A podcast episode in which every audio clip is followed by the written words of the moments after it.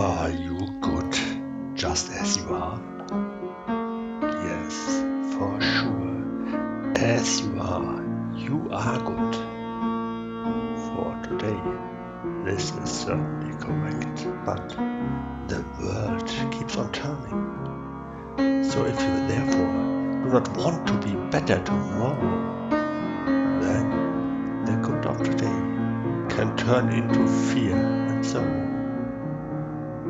Therefore, go out to make new experiences, to meet new people, to start new adventures, and to actively learn again and again. Only this way you can grow and shape your future.